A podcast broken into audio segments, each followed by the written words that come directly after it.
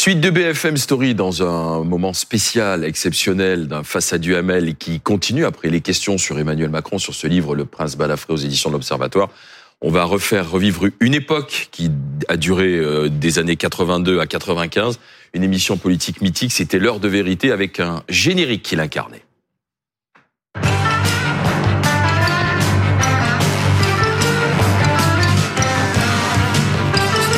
De vérité où quand Alain Duhamel mettait sur le grill des invités politiques avec des journalistes qui se succédaient. À l'époque, il y avait vous, Albert Duroy, entre autres Jean-Marie Colombani et François-Henri de Virieux.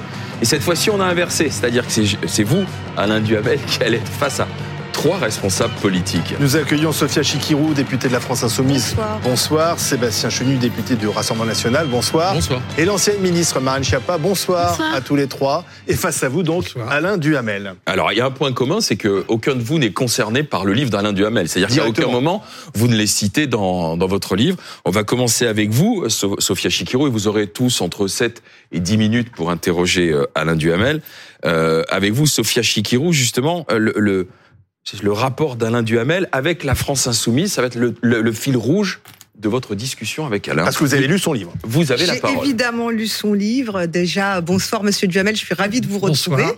Vous avez Et- participé à Face à Duhamel voilà, plusieurs fois. j'ai fait face à Duhamel euh, pendant plus d'un an et demi. Alors j'allais vous demander, on commence par quoi? Le plus agréable ou le plus sincère?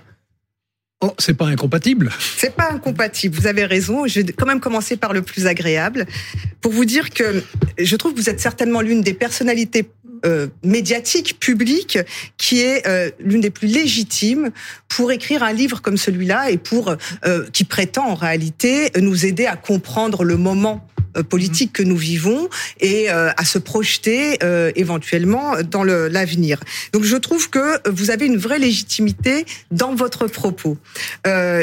Et je vais dire euh, des choses pour les personnes qui partagent votre analyse.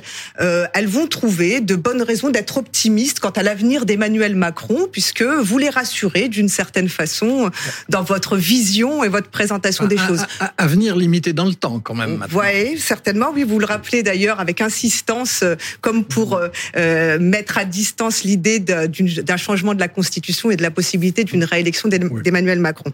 Et puis pour les gens comme moi qui ne partagent pas votre vision, je vous le dis très clairement, eh bien, il y a un peu de comment dire, on n'est pas déçu, mais il n'y a pas de surprise. On n'est pas surpris par votre euh, propos et ce que vous dites. Donc ça, c'était le côté un peu euh, sincère, pas, j'espère pas trop désagréable, mais que je tenais à vous dire. En réalité, j'ai trouvé que vous étiez euh, peut-être pour la première fois non pas un observateur distant et objectif, mais presque une conscience engagée dans votre analyse.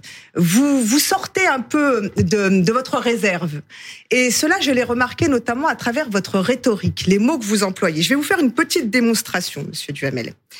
J'ai regardé les mots que vous employez quand vous parlez de Mélenchon, de Mathilde Panot, de Manuel Bompard ou de François Ruffin. Vous dites Mélenchon brillait de tous ses feux volcaniques.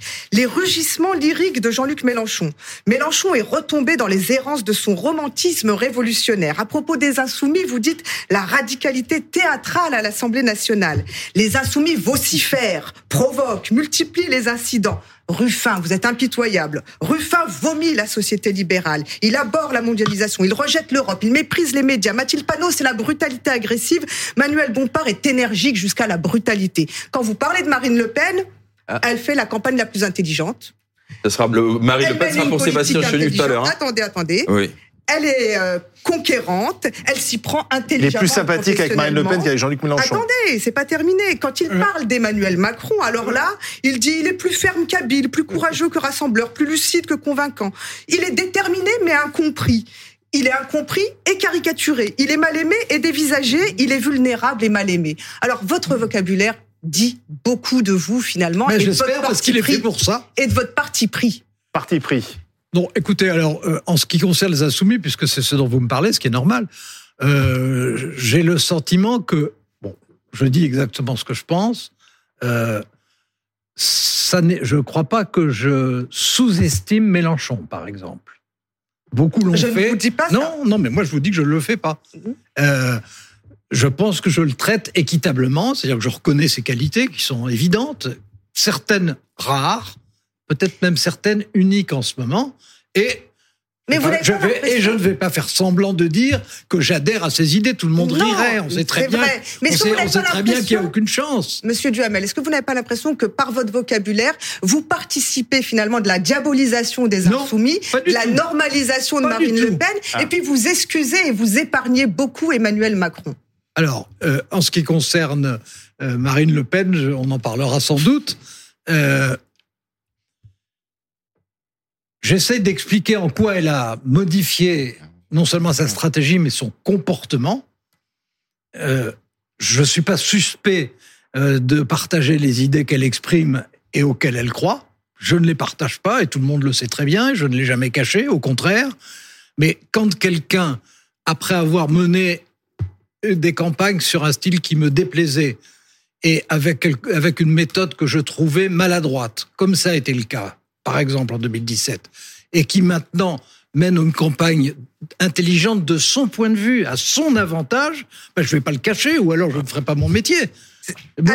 Je- J'enregistre ce qui existe. Euh, Mais je- abhorrez-vous les insoumis? Parce que Non, c'est ça la question. La question, c'est vous décrivez comme si vous étiez objectif? Moi, je vous dis le Ah vocabulaire non, que je ne dis pas, je ne dis pas que je suis objectif. Non, vous ne l'êtes Je, pas. je ne dis, mais non, mais je le Alain, vous Mais êtes donc, macroniste? C'est pas juste une Je- observation que vous faites. Vous Moi, je pose la question, est-ce que vous êtes macroniste, Alain? Mais, euh, franchement. Vous- On mais- vous Pardon, pardon. Pardon, Madame Chikirou. Pardon, Sophia. C'est le face-à-face avec Sophia Chikirou. Mais, alors, Moi, je- peux répondre quand même à ça, non? Oui. Oui, bien sûr. Bon, euh, c'est extrêmement simple. S'il s'agit de dire que je suis pour la présidentialisation de l'exercice du pouvoir, je l'étais déjà dans les années 70. S'il s'agit de dire que je suis pour une ambition française en Europe, je le disais déjà dans les années 70. S'il s'agit de dire que je suis pour l'économie de marché, etc.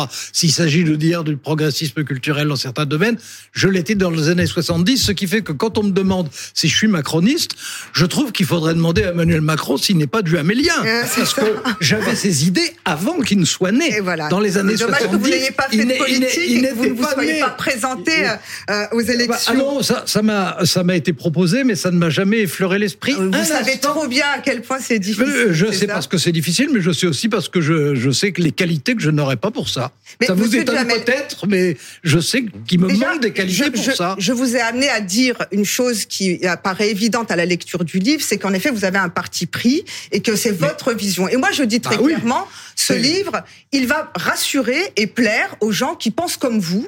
Bah oui. Et en revanche, il, moi, je suis un peu déçue pour vous dire sincèrement les choses, d'autant plus que, au même moment, sort un livre qui, n'a rien à voir. C'est une étude scientifique de Thomas Piketty et Julia Cagé. Oui. Et Ah, les résultats de leur étude, non, ça n'a rien à voir, mais toutefois, les, les résultats de leur étude scientifique, sociologique, qui datent de deux siècles. Pas engagé. Non, non, mais- Pas du tout engagé. Ça fait rire- ça fait rire mais vos c'est une partenaires. analyse Objective, porte attendez. sur deux ans de travaux, euh, de, pardon, sur deux siècles de résultats électoraux non, non, et mais je- analyse sociologique. Si vous voulez remettre ça en cause, Rassurez-vous, mais non, mais rassurez-vous, je l'ai regardé. Vous l'avez évidemment regardé puisque vous vous Vous intéressez pouvez peut-être à ça. expliquer en quelques mots, Sophia, de, de quoi il s'agit, ce Il livre de Thomas Je, Piketty. je vous avoue que voilà. je n'ai pas retenu le titre à cet instant, mais c'est un livre qui est basé sur une étude Une histoire du conflit. Une histoire du conflit politique. Voilà. Et c'est une étude sur 36 000 communes françaises, Oui, oui, sur oui, des oui. résultats électoraux sur depuis deux siècles, c'est ça qui 1840 est intéressant. 1848. Bah, c'est et un- ils vous contredisent sur deux points. Le premier point, Monsieur Duhamel, Il vous reste une vous minute. dites, hein. la France qui vote Marine Le Pen, c'est la France des ouvriers, des employés, la France des petits salaires et des quartiers pauvres, la France de ceux qui se lèvent tôt parce qu'ils habitent loin. Ils disent exactement le contraire. Thomas Piketty démontre l'inverse et il dit dire que les classes populaires sont allées vers le Rassemblement national, c'est de la propagande. Autre sujet. Oui, vous bah, dites il a complètement tort. hein. non, il n'a pas tort, il le si démontre. Mais sur la Mais base non, mais de vous, quoi vous démontrez- citez un pas sondage. qu'il- pas du vous tout. Citez un Ça- mais non, ça n'est pas parce qu'il fait des additions qu'il a raison. Non, il, il- il a un biais idéologique. Mais, Vous aussi. Mais, mais moi aussi, Donc absolument. pourquoi vous auriez plus absolument. raison que lui? Eh ben pourquoi est-ce qu'il aurait plus raison que moi? Ah d'accord. Donc, franchement, euh, les choses. ça, vous euh, renvoyez le dire, travail Non, mais quand on écrit un livre, quand on écrit un livre et qu'on écrit ce qu'on pense, Piketty pense ce qu'il écrit, et moi j'écris ce que je pense. Moi je pense qu'il Bon. faut une démonstration Oui, non, mais vous, vous euh, qui préférez- est fondée sur non, des mais vous préférez Piketty, bah, vous avez le droit.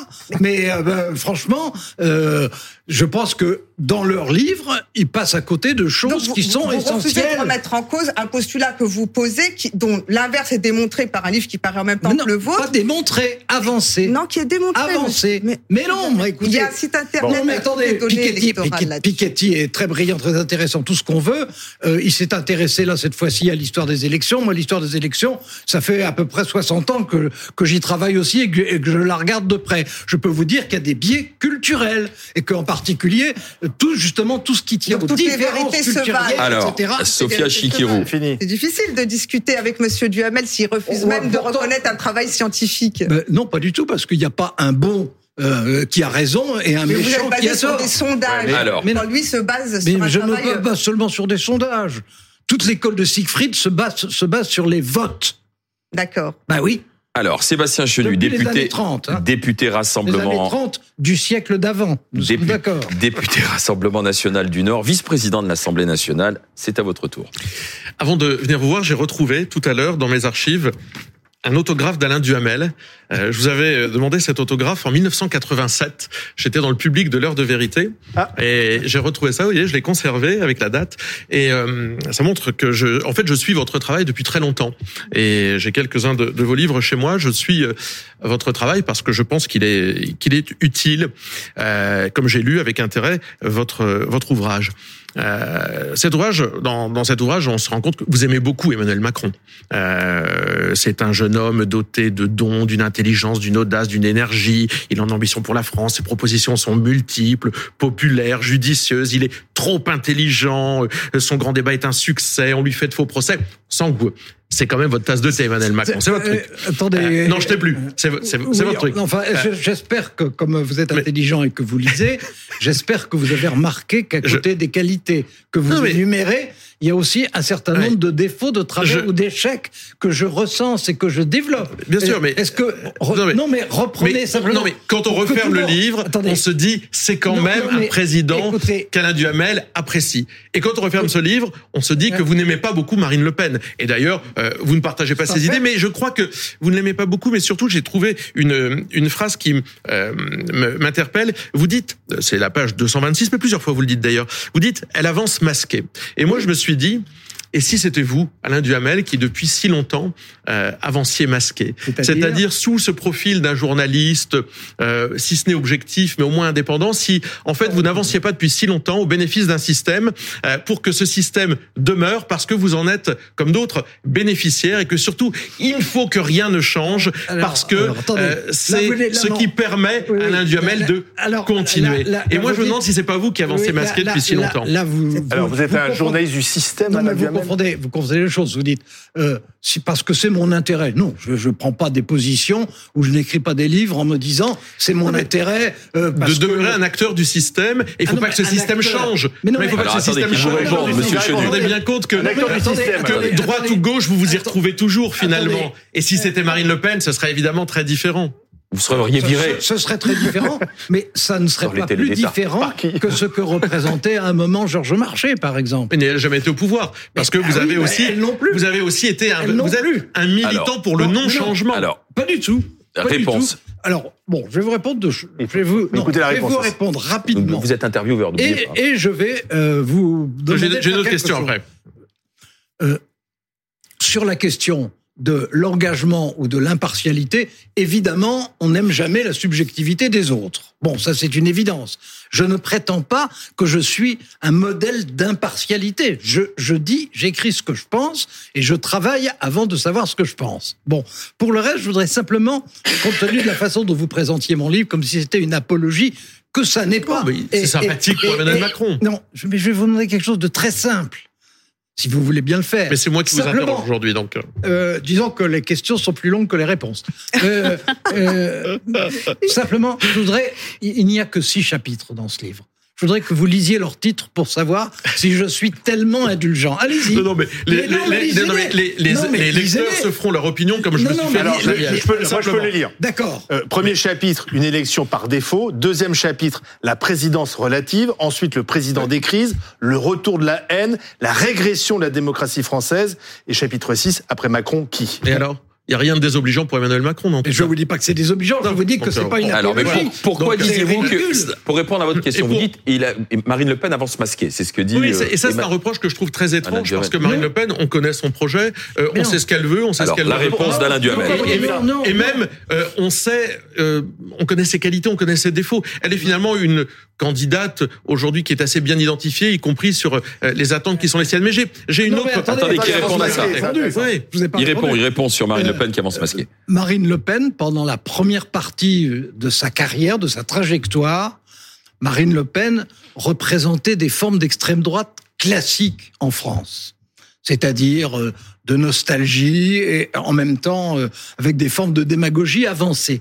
Depuis, euh, en fait, le milieu du premier quinquennat d'Emmanuel Macron, elle a changé de méthode. Et aujourd'hui, elle cherche à apparaître. Et je, je reconnais, ne pouvez pas me dire le contraire, 20 fois dans le livre qu'elle y parvient de son point de vue. Aujourd'hui, Oui, elle Aujourd'hui, aujourd'hui, elle essaye d'apparaître, ce qui était le contraire de ce qu'elle faisait au départ. Au départ, elle essayait d'apparaître rebelle. Aujourd'hui, elle essaye d'apparaître non seulement respectable, mais susceptible d'exercer le pouvoir. Et elle fait tout ce qu'elle peut pour ça dans son comportement. Et elle vous demande d'ailleurs à vous et à vos amis d'en faire autant ce que vous faites avec une discipline que je ne retrouve pas sur tous les bancs de Enfin, l'Assemblée. vous nous qualifiez de médiocre en même Non. temps. Vous vous qualifiez Je- je- de cohorte médiocre. Non, les je- députés je- du je Rassemblement dis- national. je dis- C'est pas. C'est pas, j'ai connu plus aimable comme compliment. Je, non, je, de ça. je dis, je dis, je dis qu'il y a une demi-douzaine de députés. Et- euh, Marine Le Pen est la tête du national. corps Ils médiocre. sont dégagés. C'est vrai, Au-delà c'est de ça, hein, au-delà de ça, euh, ça fait euh, un certain nombre d'années que vous travaillez dans, dans, dans cet univers et que finalement Ah, ça, ça votre métier certain. consiste à analyser, à disséquer et probablement aussi à, à juger euh, de la qualité des uns et des autres, des positionnements des uns et des autres. Et je me suis aperçu que vous avez, euh, notamment, je me souviens d'un bouquin qui s'appelait Les Prétendants que j'avais repris aussi, euh, que vous avez glorifié tour à tour beaucoup de gens, Alain Juppé avec des qualitifs, des qualificatifs très très sympas, Raymond Barre, Laurent Fabius, François Bayrou pour lequel vous aviez euh, indiqué avoir voté. Et je me dis que euh, quel est le métier en France dans lequel se tromper à tous les coups être la boussole qui indique le Sud n'est susceptible d'aucune sanction. Parce qu'en fait, Ségolène Royal, qui n'avait pas été vue euh, Non, dans, non, non, dans- dans non, l'objectif, que, que euh, j'avais et, effacé. et- aujourd'hui, et aujourd'hui, pour sortir de l'histoire des hommes, parce qu'en revanche, c'est très compliqué, vous l'avez dit tout à l'heure, et on peut se tromper, évidemment, et je vous fais pas ce mauvais procès, mais je me dis, quand vous dites, euh, c'est page 78, une dissolution ne changerait rien, elle accentuerait les blocages sans dégager de majorité. Oui, eh bien, en êtes-vous si sûr? Alors, Après, réponse. vous êtes Oui, autant trompé dans toutes vos analyses si longtemps, et qui ne se trompe pas d'ailleurs, mais c'est pas. Alors, pas réponse d'Alain. Duhamel. Est-ce que vous pensez qu'une dissolution, sincèrement aujourd'hui, aurait les résultats que vous imaginez et qu'elle ne dégagerait pas de majorité? Je n'en suis pas si sûr que j'ai- vous. J'ai sûrement un grand défaut, mais pas d'insincérité. Et ce que je, Je ne dis, l'ai pas dit, d'ailleurs, je ne dis non, pas ça. ce que j'ai dit, c'est ce que je pense. Et donc, je pense très sérieusement, mais pas simplement sérieusement, parce que c'est aussi une question d'évaluation des choses en fonction de ce qu'on connaît, que si aujourd'hui il y avait une dissolution, il n'y aurait pas une majorité absolue qui en sortirait. Je pense qu'on resterait exactement dans une majorité relative plus compliquée parce que vraisemblablement, vous voyez que je suis pas forcément euh, myope, vous en seriez probablement le bénéficiaire. Mais ça ne suffirait pas pour que vous ayez une majorité absolue du tout. Alors, Et c'est donc, ce que je vous pense- croyez Et donc je pense Il que reste 30 secondes. Ah oui, c'est ce que je Un crois mot, évidemment. Une dernière question très un mot, dans les années 80, il y avait un vote d'espoir ou de sanction, euh, vous écrivez. Est-ce Oui. que vous ne pensez pas que finalement Marine Le Pen représente à la fois l'espoir pour beaucoup de gens et la sanction pour beaucoup d'autres? Je pense qu'elle euh, incarne d'abord le ressentiment. C'est un peu, ré- je trouve, euh, réduit comme façon de Bah, d'imaginer les choses. vous ouais. me dites, vous mais me je- vous pose la question. C'est ce que je pense. Merci Sébastien Chenu. Marlène Schiappa, ancienne ministre, c'est à votre tour de prendre la parole. Merci beaucoup, je suis Bonsoir, très heureuse. Bonsoir, merci de m'avoir invité. Je vais tâcher de faire des questions plus courtes que les réponses. Euh, ma première question portera sur le rôle des partis, parce que vous livrez une analyse à partir de la page 194-195 des partis politiques en puissance. Vous les comparez aux partis précédents. Vous êtes, je trouve, très dur avec tous. Euh, vous dites que les écolos, je cite, c'est une secte, que Renaissance est un objet virtuel. Vous dites que le RN, pour l'instant, c'est encore un parti numérique. Donc, je voudrais savoir quel regard vous portez sur le rôle des partis dans la démocratie.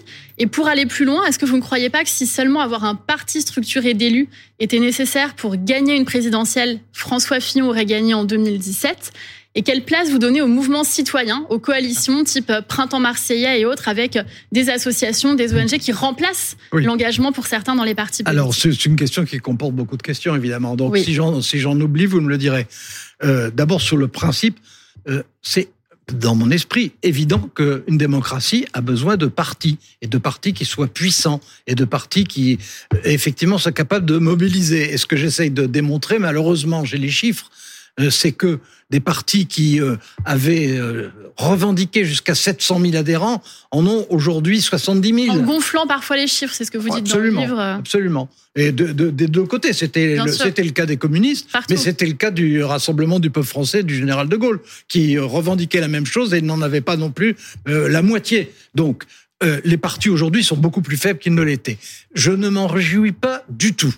Euh, les, dans mon esprit, euh, à la fois les insoumis euh, et euh, euh, Renaissance, qui pourtant ont peu de choses en commun, ont ceci en commun que ce sont largement des partis numériques. C'est-à-dire qu'on fait un clic, on est sympathisant, bravo. C'est pas la vie, euh, la vie des vrais partis tels qu'ils existaient. C'était des militants qui discutaient sur des programmes, qui s'engueulaient d'ailleurs, qui se divisaient, mais qui vivaient, qui, partageaient ça avec les citoyens. Et de ce point de vue, il y a une régression qui est générale et, et que je trouve dommageable. Maintenant, je suis d'accord avec vous que euh, ce qui est intéressant et qui n'est pas du tout contradictoire avec l'intérêt et la place des partis, c'est qu'il faut trouver aussi d'autres formes de démocratie aujourd'hui. C'est une évidence. L'univers politique que j'ai connu euh, en 1965 pour la première euh, euh, élection présidentielle à laquelle j'ai été mêlé comme euh, journaliste, euh, et, et la vie politique aujourd'hui n'ont plus rien à voir. Le, L'information continue que nous sommes, les réseaux sociaux, c'est un type de rapport entre la réalité et les citoyens qui est complètement différent. Donc il faut en tirer des conclusions et essayer de trouver une nouvelle forme. Alors Emmanuel Macron a expérimenté un certain nombre de nouvelles formes, dont certaines ont été intéressantes. Moi je trouve que le grand débat était intéressant, même si je, pointe ses limites au passage. Mais euh, d'autres expériences ont été moins réussies, comme le CNR par exemple. Mais euh, il faut chercher de ce côté-là et pas simplement euh, Emmanuel Macron. Tous les partis ont intérêt à chercher de nouvelles formes d'expression et de participation des citoyens. Les, les trois que vous représentez y ont tous intérêt. Et je pense que on n'a pas encore, au fond, euh, Emmanuel Macron, il a symbolisé une déconstruction d'un système politique. Et on n'a pas reconstruit un autre système politique. La preuve, c'est qu'aujourd'hui, on est partagé entre ceux qui espèrent ressusciter le clivage gauche-droite, et donc l'alternance classique telle qu'on l'a connue pendant 70 ans, et, et ceux qui essayent d'inventer, à partir de la tripartition, quelque chose d'autre. Mais que ce soit bipartisme ou tripartition, ça, peut- dans, dans un, Alors, à mes yeux, ça n'est pas l'essentiel. L'essentiel, c'est d'essayer de trouver de nouvelles formes de participation Madame Schiappa. politique. Bien sûr. autre question. Et donc, dans la, dans la poursuite de celle-ci, dans le livre, vous évoquez donc la faiblesse des partis politiques, la dureté de l'immédiateté des médias et des réseaux sociaux. Il y a un passage qui m'a particulièrement intéressé, qui est euh, très lucide mais dur aussi, dans lequel vous dites que l'élu aujourd'hui, il tient le rôle de mouche emprisonnée dans une toile d'araignée. Et cette toile d'araignée, pour vous, ce sont euh, les rémunérations euh, faibles, les horaires harassants, euh, les électeurs que vous décrivez comme parfois agressifs ou intrusifs, le déversoir des réseaux sociaux où on scrute, je vous cite, on traque en permanence chaque parole, chaque geste, rencontre, faille, voire même chaque arrière-pensée de l'élu. Et donc ma question, vous qui avez tant de recul sur la vie politique, aujourd'hui, est-ce que vous conseillez à un jeune ou une jeune qui est très emballé par la vie politique de se lancer et d'aller se présenter à une élection ou plutôt de se protéger et d'y renoncer? Je, je conçois que vous vous posiez la question.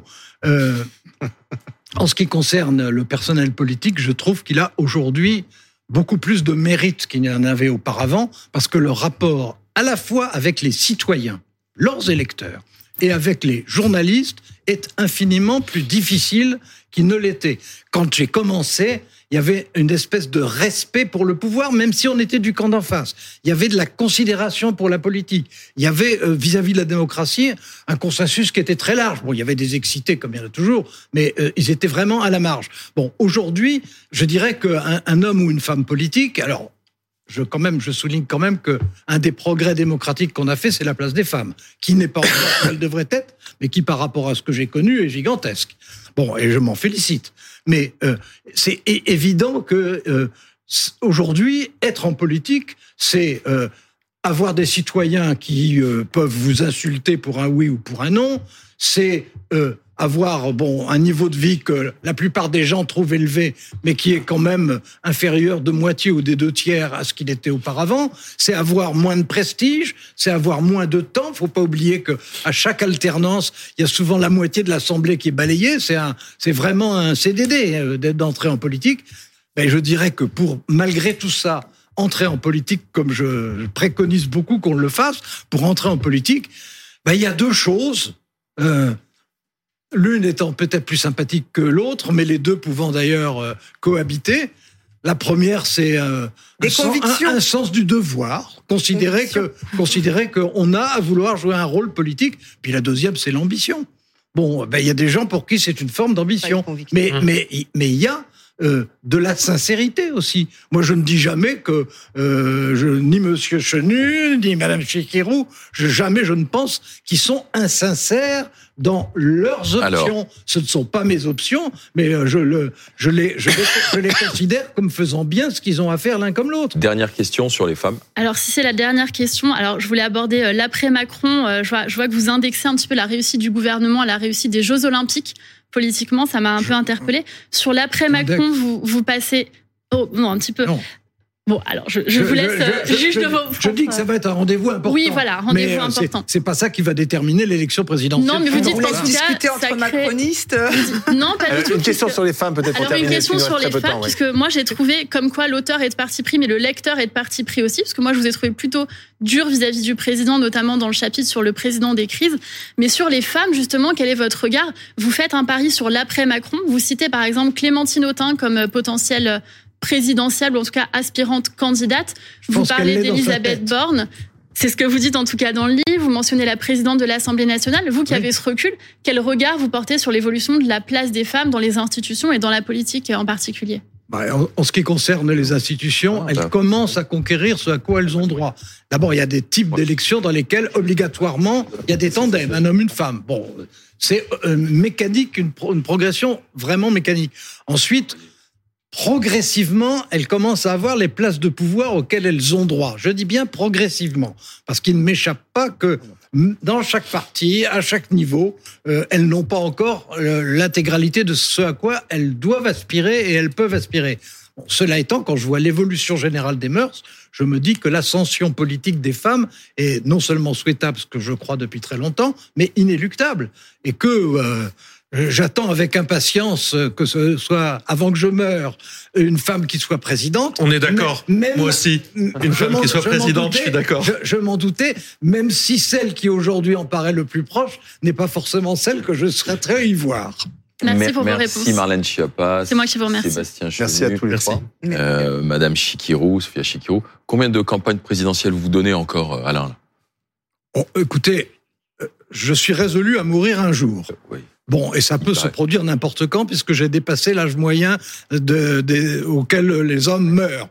Donc, euh, j'ai deux possibilités. La première, celle de Joe Biden, c'est-à-dire de faire euh, un tour de trop et euh, de commencer à bégayer au moment où il faut avoir l'esprit clair, à être complètement déstabilisé par un trio de très jeunes contradicteurs. Euh, ça peut arriver. Puis un autre qui est euh, bon, il faut pas se prendre pour Molière, mais après tout, c'est une belle façon de mourir, de Mourir sur mourir, scène de me, non, mais de mourir en étant journaliste, euh, c'est mieux que de mourir en étant dans un fauteuil euh, avec une Qu'est-ce qui bière. vous donne l'énergie qu'on a avec vous sur le plateau? C'est la partie de tennis hebdomadaire euh, ou, ou c'est la vie politique bien, française? C'est vous quand couchez tôt, contrairement à nous. Quand tout va bien, elle est Surtout plus qu'hebdomadaire. Quand tout va bien. Mais euh, c'est très simple. hein. J'ai une vraie passion pour la politique, bien entendu, mais la politique au sens large, culturelle, historique, littéraire, d'une part. Et d'autre part, j'ai une passion qui est plus rare, je crois, et que, à mes yeux, les politiques eux-mêmes ne partagent pas toujours suffisamment, qui est la passion des affaires publiques, ce qui est autre chose que la politique. Mais là, vous avez une nouvelle génération de responsables politiques face à vous. Oui. Qu'est-ce qui vous passionne encore à travers la politique et ce qu'ils incarnent Ben, aujourd'hui? oui, d'ailleurs, la preuve, c'est qu'ils sont très réactifs, euh, plutôt partiaux, mais ils considèrent que je le suis aussi. Ils considèrent normal, ils sont De engagés. mauvaise foi. Ils sont engagés, Pour- vivre longtemps en bonne santé, il faut être de mauvaise foi. Mais euh, vivre, renseignement Alors, de vivre, longtemps, vivre longtemps, je prends le pari que de nous six, ça ne sera pas moi qui vivrai le plus longtemps. Est-ce que c'était mieux avant ou pas? Euh, C'était différent. Euh, je prends un seul exemple, parce que je le connais vraiment bien, que je l'ai vécu de l'intérieur. En ce qui concerne l'information politique, euh, quand on a connu ce qu'était l'information politique à l'ORTF pendant la période du général de Gaulle, que j'ai connu, et de Georges Pompidou, et qu'on voit aujourd'hui ce que ce qui se passe dans les différentes chaînes, hein, les, les grandes, les petites, les généralistes, celles d'information, etc. il y a quand même une émancipation spectaculaire. Et quand j'ai commencé, Allez. les hommes politiques importants a- avaient tendance à, à regarder les journalistes comme un proviseur regarde un élève pas particulièrement doué. Et aujourd'hui, je, je trouve que les choses se sont presque trop inversées et que les politiques sont trop dépendants de leur exposition médiatique en tout, ce qui avant n'était évidemment pas le cas. Merci Alain. On va se retrouver bien sûr demain pour Face à Duhamel. Il y avait une tradition dans l'heure de vérité, c'était la signature du livre d'or. Alors on a un livre d'or et bon, alors, Oui. il, il ressemble pas au livre d'or du service public, on n'a pas les mêmes moyens. C'est un petit livre d'or, BFM Story, je, je vous le donne. Et vous allez le signer, mon cher Alain, et on à l'extérieur, et on découvrira votre, votre signature. Merci Sophia Chicărou, Sébastien Chenu et Madame Chiappa.